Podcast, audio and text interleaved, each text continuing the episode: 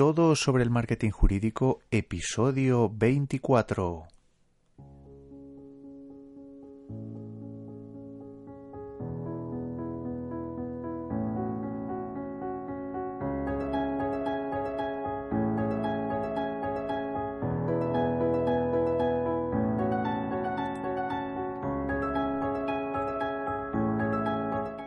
Buenos días a todos, bienvenidos a Todos sobre el Marketing Jurídico. Como ya sabéis, este es el primer podcast sobre marketing para abogados en español. Me llamo Joaquín Casanovas y soy socio de la consultora Blue Law Market, que como ya sabéis también está especializada en el asesoramiento a despachos de abogados en todo lo que tiene que ver con su estrategia, su estrategia general del despacho y la digital del despacho.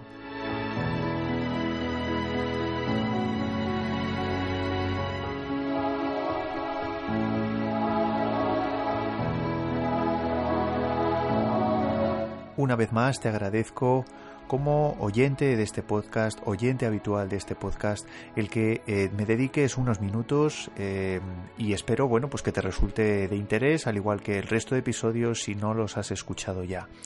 Igualmente te invito a que te suscribas al blog de Blue Low Market, bluelowmarket.com y bueno, pues que aproveches un poco los contenidos que tengo para ofrecerte a través de, eh, de este blog contenidos sobre marketing, sobre estrategia, sobre eh, marketing online, marketing offline, sobre gestión. Bueno, pues son contenidos diversos eh, muy dirigidos a tu, a tu problemática y que espero bueno pues que te ayude a bueno pues a poderte adaptar a estos nuevos tiempos que cada vez son más complejos cada vez es importante analizar más reflexionar más sobre qué camino puede podemos emprender con, con nuestro despacho y bueno, y ya te digo, eh, espero que te resulte que te resulte de interés, al igual que este podcast. Te recuerdo igualmente que solo por suscribirte tendrás eh, varios regalos. El primero de ellos es una guía que te va a ayudar a escribir contenidos en tu blog, en tu blog jurídico, que te van a ayudar a captar leads, a captar suscriptores y por tanto a captar clientes potenciales. Es una guía, es un ebook. Mm, bueno, pues que te no es muy largo, es un, es un ebook eh, bastante fácil, bastante asequible de, de, leer, de aprovechar, pero yo creo que sí que te da pues aquellos tips, aquellas, eh, aquellas pistas para poder trabajar de una manera más eficaz con tu blog jurídico. El segundo regalo que te hago solo por el hecho de suscribirte a este blog eh, son más de dos horas de contenidos eh, en vídeo, en formato vídeo, para dar los primeros pasos, si no lo has hecho ya, para construir tu web jurídica. Eh, abordo diferentes fases sobre la elaboración de la web desde el, registro del dominio hasta el construir una lista de correo, eh, dar los primeros pasos sobre la configuración de WordPress, en fin, hay contenido diverso que te, que te invito a que le eches un vistazo. Más de dos horas en vídeo que recibirás eh, por el mero hecho de suscribirte. Igualmente, eh, esto es un capítulo especial, es el primer capítulo del año, el primer capítulo mm, de este año 2017. Eh, si pues si estás de vacaciones, espero que las estés disfrutando. Si has vuelto de vacaciones, espero que las hayas disfrutado y te deseo de verdad lo mejor para este año 2017. Eh, probablemente probablemente eh, estés eh, bueno pues ahora planteándote qué bueno pues nuevos retos para este año 2017 sí que es verdad que bueno pues esto ya es una opinión personal no que parece como que las navidades mm, bueno pues eh, con independencia de que nos hayamos ido de vacaciones hayamos tenido ese esa, ese periodo de reflexión parece como que se pone un, un punto y aparte en, en bueno pues en el ciclo en, en, el ejercicio, por así decirlo, fiscal, por, por, por, decirlo de alguna manera, en el curso, por así decirlo, eh, de, lo que sería nuestro trabajo, nuestra actividad en el año. ¿no? Mm, bueno, pues esto quizá es, un, es una sensación que tiene más que ver con la psicología de, eh, nuestra, que hay un cambio de año, sí que es verdad que el que no se haya ido de vacaciones, es más, el que haya trabajado en el fin de semana, pues realmente no va a notar, no va a notar ninguna diferencia, realmente no hay ningún parón para poder reflexionar. Pero bueno, al final estamos acostumbrados a ello. En Navidad, pues se construyen también pues muchísimos eh, muchísimos deseos muchísimos planes etcétera etcétera y yo creo que es importante también aprovecharlo como excusa para poder para, para poder reflexionar ya con independencia de si hemos tenido más o menos tiempo para ello. Mm, bueno, pues a partir de aquí cada uno digamos, profundizará lo que pueda. Yo lo que sí os aconsejo es que por lo menos os marquéis un objetivo, un gran objetivo claro. Eh, en el blog, mm, bueno, pues estoy preparando un artículo un poco para, para, para, dar un poco las pistas de cómo, de cómo hacerlo, pero, pero sí que es verdad que, que cara al año 2017 se puede plantear con independencia, como digo, de si nos hemos ido de vacaciones o no, bueno, pues guiarnos por un gran objetivo para ese año 2017, un gran reto para ese año 2017 que nos dé un poco el foco o la dirección eh, para seguir trabajando eh, y mejorar eh, con respecto a lo que hemos hecho en el año 2016. Em, más, más temas, bueno, simplemente recordaros que siguen en marcha los webinars eh, podéis, acudir a bluelongmarket.com, ahí veréis información sobre los, sobre los webinars gratuitos eh, que tengo en marcha y, bueno, yo os invito a que os apuntéis, a que os registréis y, lo podáis escuchar. Y para los que vivís en Madrid o tenéis eh, posibilidad de acercaros, os recuerdo el taller presencial que vamos a tener el día 12 de enero durante todo el día. Más información, como digo, a través de la página web y también eh, el apartado de, eh, bueno, la sección donde hablo de este webinar gratuito. En el capítulo de hoy, en el episodio de hoy, voy a hablar de algo que, bueno, pues llevo pensando bastante, bastante tiempo en ello. Eh, es algo quizá, no sé hasta qué punto es políticamente correcto comentarlo, pero yo creo que es, bueno, pues aprovechando un poco estas fechas un poco especiales, eh, he decidido hacerlo y, yo creo que, bueno, pues por lo menos un poco para, para generar el debate eh, sobre, bueno, pues qué es lo que nos va a deparar la profesión de abogado, el, bueno, pues un poco la, la evolución del sector, hacia dónde, hacia dónde podemos ir, evidentemente teniendo en cuenta el avance de, de, las nuevas tecnologías, pero también aprovechando un poco la necesidad de cambiar de mentalidad. Me gustaría hablar sobre algo que tiene que ver con la estética, la estética de la profesión. Eh, realmente yo me, pregunto muchas veces, ¿realmente la estética del abogado, la imagen que da el abogado en la sociedad, se corresponde con lo que realmente la sociedad nos está demandando? A los abogados digo.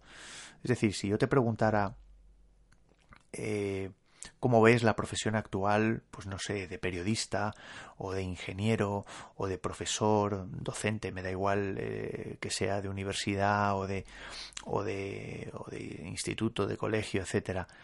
Mm, ¿Pensáis que es la misma de hace 20 años? Eh, los, los, profesores trabajan de la misma manera, los periodistas trabajan de la misma manera, eh, incluso su espacio físico es el mismo. Eh, es, es, el mismo, por así decirlo, el mismo tipo de establecimiento donde bueno, pues donde estaban antes los periódicos, ¿no? Los medios de comunicación y, y, donde están ahora.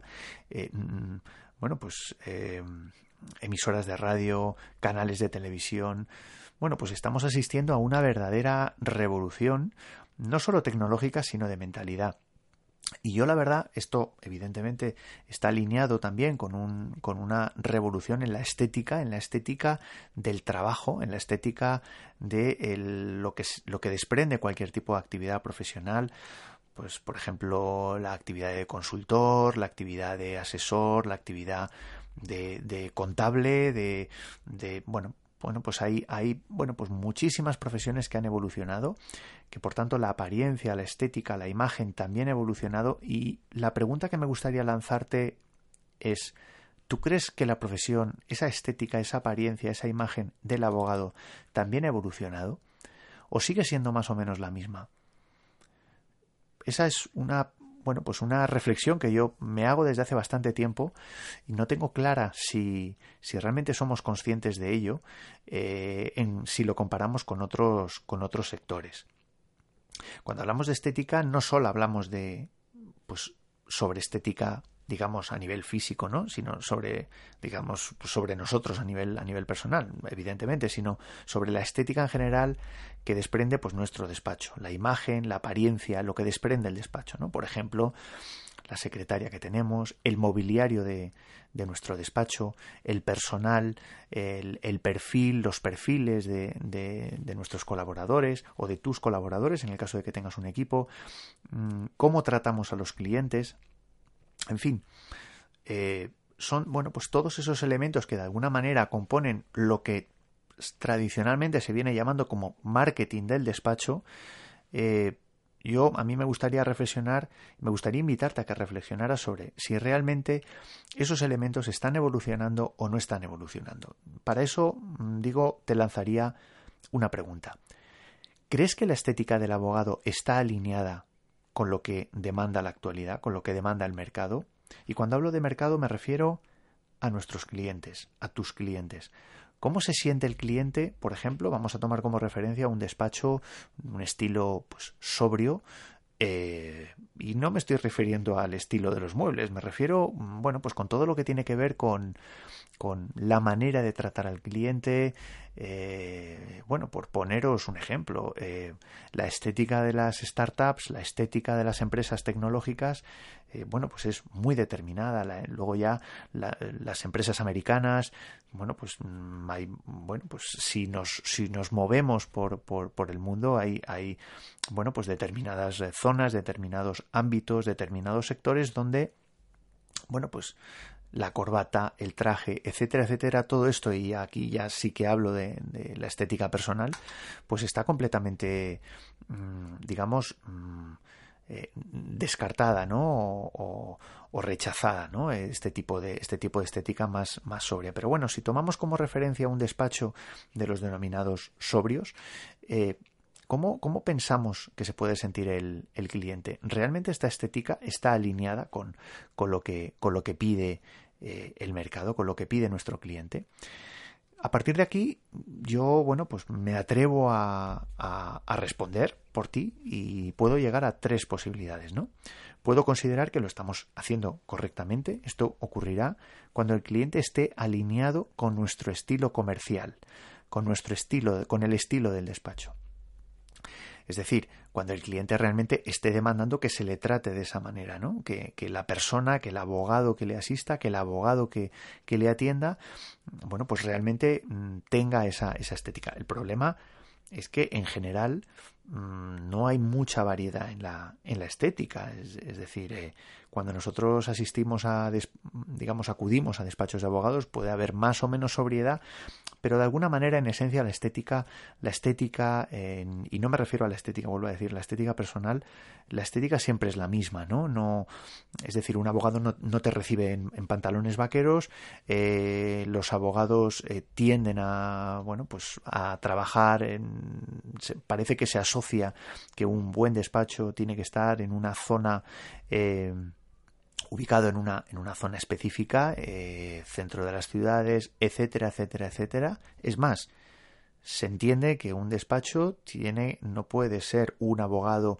que se mueve con un ordenador portátil, sino que tiene que trabajar en un espacio, en un espacio físico, digamos, localizable cara a los clientes, en todo caso, con independencia de las reuniones que tenga, con lo cual, bueno, pues, bueno, pues parece como que, bueno, pues con esta posibilidad, si el cliente solo acepta, eh, y está alineado con ese estilo comercial, pues parece que no puede haber, no puede haber problemas, ¿no? En ese caso, como digo, no ocurrirá nada. Pero ojo, los problemas pueden venir cuando ese no es el activo o el motivo por el que nos han contratado. Eh, en otros en otros artículos mmm, ya hablo de las diferentes motivaciones de compra de nuestro cliente, pero yo creo que es importante que no perdamos de vista esto, ¿no? Es decir, eh, esto está bien, el tener una estética, digamos, alineada con lo que nos puede demandar el cliente, Pero ojo, siempre que tengamos muy claro y, y, muy, y seamos, estemos muy seguros de que realmente ese es uno de los principales motivos de compra, de contratación, porque si no es así, eh, realmente, es decir, si nosotros pensamos que eso es un elemento, digamos, que determina la decisión de, ese cliente a contratarnos y luego realmente no lo es, podemos tener un, problema, ¿no? En segundo lugar, la segunda posibilidad es que estemos posando, es decir, que realmente hemos hecho un excesivo marketing y que es contraproducente porque aunque el cliente valora este estilo de sobriedad, bueno, pues no digamos ese elemento no es el principal valor o activo por el que por el que nos están contratando, ¿no? Con lo cual, bueno, pues aquí ya realmente podemos tener problemas, como decía antes, ¿no? Es decir, la, la, posibilidad anterior es, oye, no hay ningún problema, el cliente nos está contratando por nuestro estilo, oye, pues, pues fenomenal, ¿no? Eh, la segunda posibilidad, como digo, es que realmente, eh, bueno, pues mm, nosotros estamos haciendo marketing, queremos estar en, el, en la mejor zona de la ciudad, queremos eh, tener, bueno, pues dar una imagen que luego no se corresponde con la realidad y, ahí es donde pueden venir, como digo, los, los problemas, ¿no? Realmente va a aflorar la, digamos, el gap en cuanto a capacidades, en cuanto a, bueno, pues a que no vamos a poder cumplir las expectativas del cliente a medio plazo. Y, luego existe otra posibilidad, en tercer lugar, que es que el cliente no esté de acuerdo eh, bueno, pues con ese, con ese estilo que nosotros desprendemos, ¿no? Como despacho, digamos, es más o menos sobrio, más o menos serio. Eh, y, bueno, mm, no sé, yo por ejemplo pienso que cuando nos estamos dirigiendo a particulares, el, mundo de las empresas quizá es, es, otro tipo de planteamiento, pero cuando nos dirigimos a particulares, parece que lo que está buscando el cliente es otra cosa, ¿no? Es que le resolvamos su problema eh, que le resolvamos su problema eh, y por tanto bueno, pues entre comillas, el marketing, la parafernalia, por así decirlo, si me permitís, que intentamos incorporar a nuestro proceso comercial, mm, no debería ser eh, lo único que, que, debiéramos incorporar, digamos, como, como elementos para, mm, bueno, pues aportar ese valor añadido a los clientes, a nuestro cliente particular, porque al final ese cliente no es lo que está buscando, no está buscando que vistamos unos buenos trajes, no está buscando que estemos a lo mejor en las mejores zonas de la ciudad, sino lo que está buscando es otra cosa. Por tanto, tres posibilidades. Que no pase nada, como digo, que el cliente sea eh, digamos, bueno, pues nos contrate en función de eso, de, de, ese elemento estético. En segundo lugar, que bueno pues que estemos haciendo un excesivo marketing es decir que sí que nos contraten por ese por ese elemento estético pero que mm, de alguna manera que carguemos demasiado las tintas y nos y descuidemos lo demás y en tercer lugar que realmente estemos metiendo la pata y que realmente ese no sea el elemento digamos definitorio o, o, que va a marcar la digamos la el, hecho de que nos contraten no por tanto bueno pues es importante que reflexionemos sobre ello. Mm, si, te fijas, el problema que tenemos los abogados es que nuestra tendencia eh, a incorporar a esos, digamos, esos elementos, digamos, a nuestro, a nuestro proceso comercial es, es, prácticamente total. O sea, es decir, mm, nadie se plantea el trabajar desde casa, nadie se plantea el, bueno, pues el, el, tener una estética, digamos, como otros sectores, como, como, como decía, como muchas empresas americanas de éxito, etcétera, etcétera, etcétera. Nadie se lo plantea. Nadie se lo plantea en España, probablemente nadie se lo plantea tampoco en Latinoamérica, y eso es algo que yo creo, bueno, pues que nos debería llevar a la, a la reflexión, ¿no? Sobre todo teniendo en cuenta lo anterior, que es que hay clientes que lo pueden valorar de manera total, hay clientes que a lo mejor no lo valoran tanto y hay clientes que no lo valoran nada, con lo cual deberíamos deberíamos de hacer esa reflexión. Al final estamos hablando de marketing, sí, pero dentro del marketing, como hemos hablado en muchas ocasiones, eh, responde, digamos, a una estrategia, a unos objetivos, etcétera. No se trata únicamente, en mi opinión, de bueno, es que tengo que pagar un alquiler de un despacho en una zona determinada de, de una ciudad simplemente porque tengo que dar una imagen, ¿no? Esa frase que se dice normalmente, no, es que hay que dar una imagen. Bueno, hay que dar una imagen, claro, pero hay que dar la imagen que se corresponda con lo que realmente nosotros queremos demostrar, con lo que nosotros queremos plasmar y sobre todo con lo que los clientes están demandando, ¿no? Y el problema es que lo que el cliente demanda ahora no es lo mismo que lo que el cliente demandaba hace 20 años, por ejemplo, ¿no? Entonces eso, bueno, pues ojo con el marketing, digamos, mm, desde el punto de vista de la imagen, etcétera, etcétera, del día a día que pueda desprender nuestro despacho. Por otro lado, mm, yo creo que no debemos perder la perspectiva de que el cliente cada vez nos presiona más a que bajemos los precios. Por tanto, esa reducción de precios va a ser a nuestra costa, va a ser a tu costa, y por tanto vas a tener que modificar tu estructura de costes o también existe la posibilidad de que tengas que reducir tu margen. Pero ojo, el cliente te va a demandar eso sin bajar la calidad del servicio. Entonces, claro, al final dices, bueno, si te, si te está presionando para que reduzcas precio, si vas a tener que reducir costes, si vas a, o si vas a tener que reducir tu margen, mmm, sin bajar la calidad del servicio, claro, eso es terriblemente complicado, ¿no? Entonces yo creo que, bueno, pues a lo mejor a la hora de analizar cuáles son los aspectos que vas a tener que sacrificar, bueno, pues ese, ese marketing, esa imagen que de alguna manera eh, estamos diciendo que es muy importante para, para el marketing, mm, bueno, pues eh, está muy bien, pero mm, bueno, pues hay que ver lo que, lo que realmente el cliente está, lo que el cliente está demandando, como decía, ¿no? Por otro lado, también los clientes nos van a exigir que nos adaptemos a los nuevos tiempos y sobre todo que resuelvas su problema, que resuelvas los problemas de tu cliente. Le va a dar igual el tamaño de tu mesa, le va a dar igual la estética de la sala de espera, pero lo que sí quiere es que resuelvas su problema al menor precio posible y en el menor tiempo posible. Como te decía, me estoy refiriendo a los particulares. Cuando nos estamos dirigiendo a empresas, quizás hay muchos más matices, ¿no? Es decir, a lo mejor lo que bueno, pues con las nuevas tecnologías valora a lo mejor que pueda contactar contigo en un momento dado, pues por WhatsApp, por, eh, por, redes sociales, etcétera, etcétera, por correo electrónico, pues a una hora en la que a lo mejor tu despacho esté cerrado, ¿no?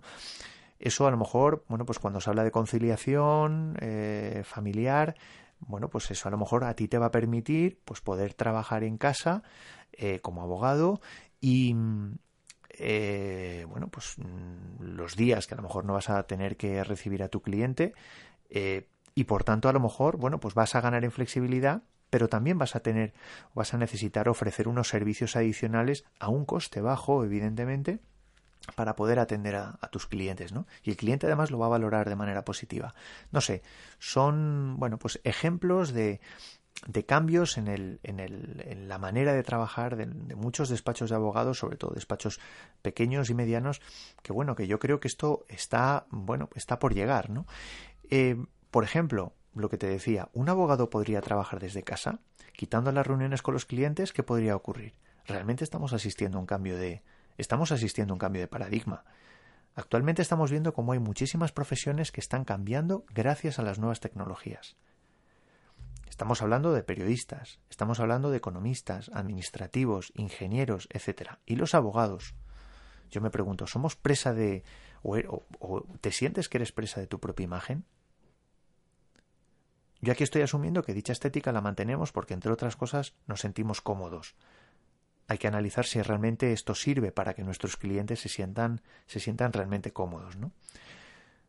Yo, en mi opinión, te voy a dar una serie de, de, claves sobre los que me gustaría, sobre las que me gustaría que, que reflexionaras. En primer lugar, ¿cómo es tu cliente?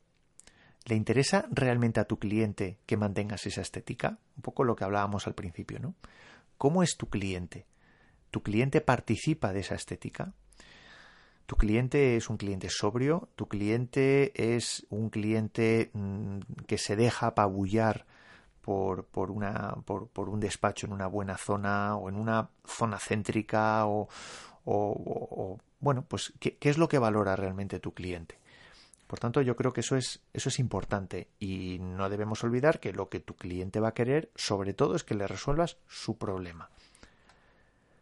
En segundo lugar, ¿qué valor estás aportando a tu cliente? por el hecho de mantener esa estética. Si, si al final lo que te está pidiendo es, eh, entre otras cosas, que le ofrezcas ese servicio a un precio bajo sin bajar la calidad, eh, entonces mm, al final, bueno, pues tendrás que o podrás justificar determinadas medidas, ¿no? Eh, es la llamada abogacía, por así decirlo, low cost, pero bueno, pues tú tendrás que valorar, a ver exactamente qué es lo que, cuál es tu valor añadido, qué es lo que le estás aportando a tu cliente y realmente qué es lo que va a valorar tu cliente en realidad, ¿no? Eh, bueno, a lo mejor puedes trabajar en cualquier sitio y realmente aportar el mismo valor a tu cliente. Pues podría ser. Entonces, bueno, pues al final yo creo que hay mucho margen de maniobra eh, para no tener que bajar la calidad, para poder eh, ajustarte a nivel de precios incluso, e incluso para mantener tus márgenes. ¿no? Bueno, pues yo creo que esa, esa reflexión la deberías, la deberías hacer. ¿Cuál es el valor añadido que estás aportando a tu cliente?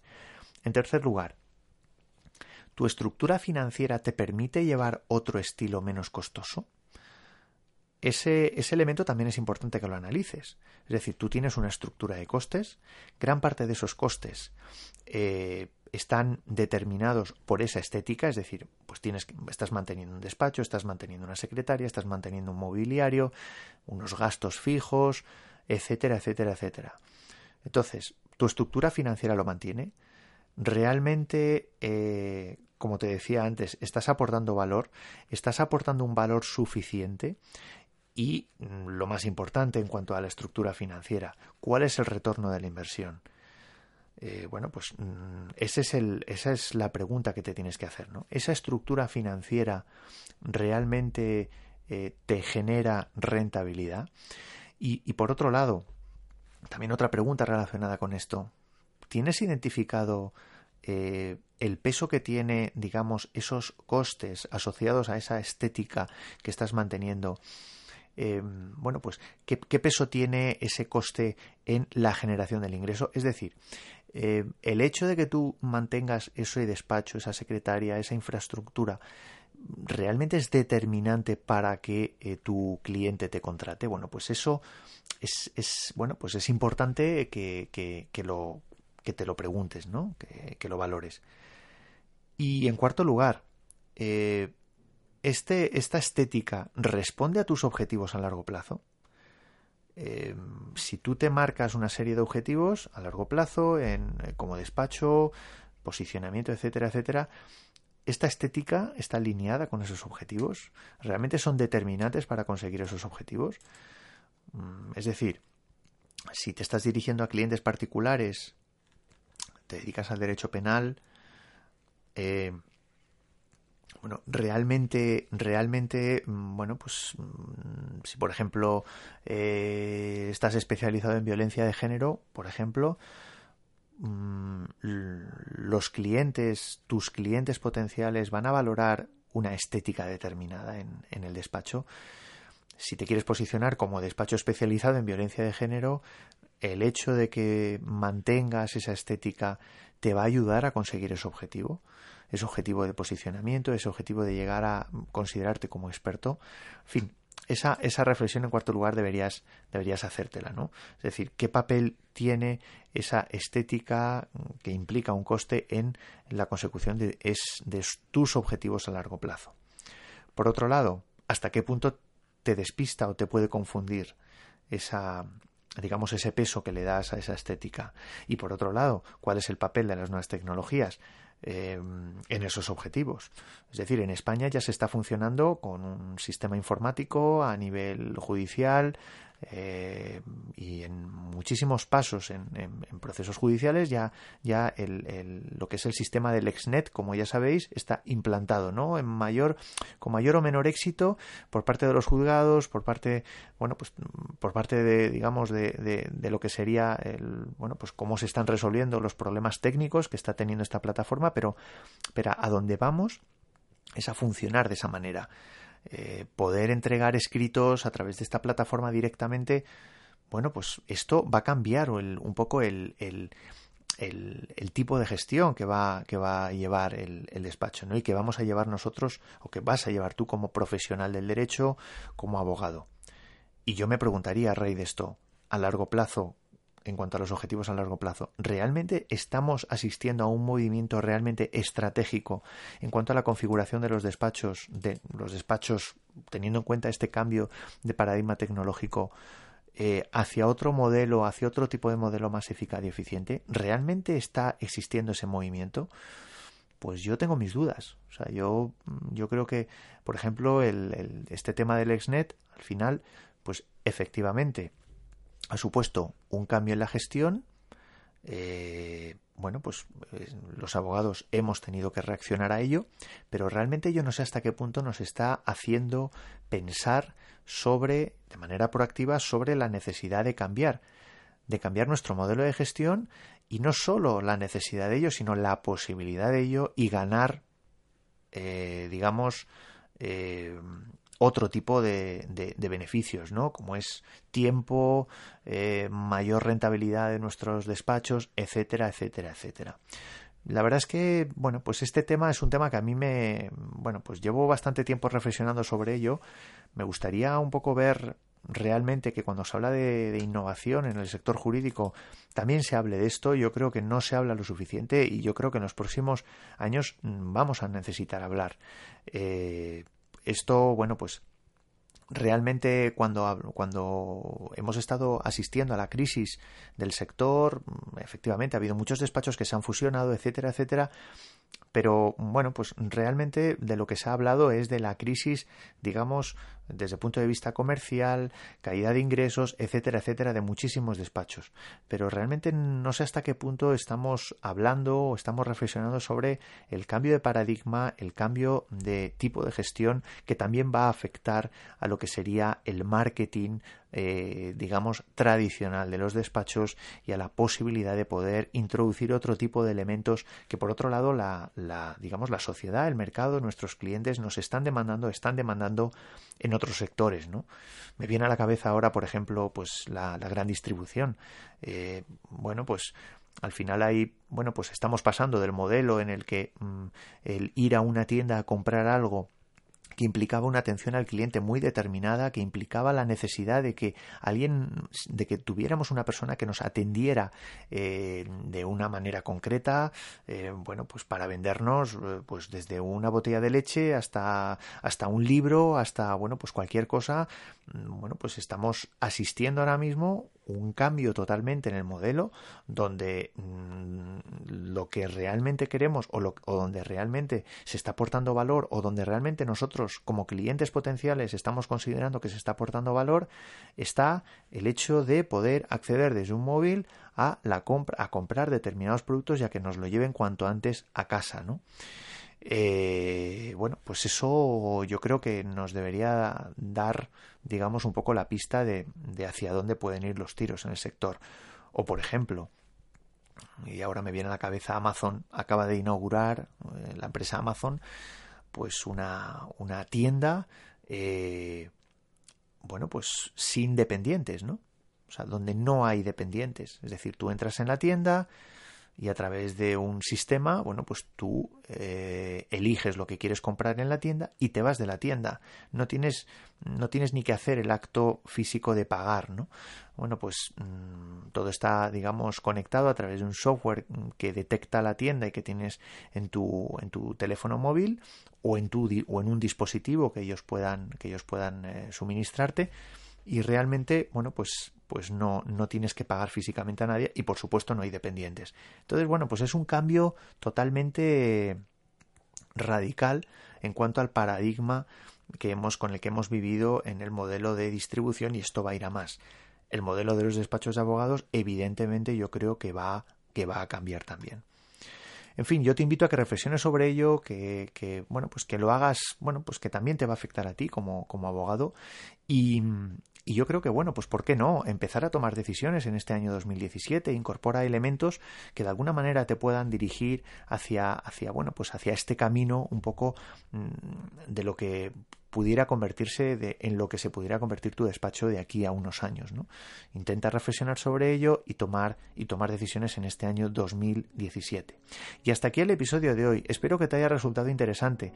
Si necesitas cualquier tipo de aclaración o quieres que, bueno, pues, mm, no sé, que sigamos hablando, que siga aportándote eh, ideas sobre, sobre cómo, bueno, enfocar tu gestión en el año 2017 o sobre cualquier otro tema, solo me tienes que dejar una reseña eh, una valoración y por supuesto bueno pues esto también ayudará a, digamos a que este podcast pueda llegar a más personas que bueno pues que les pueda resultar interesante este este podcast y que les pueda de, alguna manera ayudar a resolver también problemas en el ámbito de su gestión. Te invito igualmente a que te pongas en contacto conmigo eh, para cualquier otro tema en info y nada más, lo dicho, espero que este año 2017 te traiga muchísimas cosas buenas y, yo creo que bueno, mm, que va a ser un año muy interesante, sin duda, y espero pues seguir aquí para, para podértelo contar y para poder intentar ayudarte lo más posible. Un abrazo muy fuerte, nos vemos en el próximo capítulo. Adiós.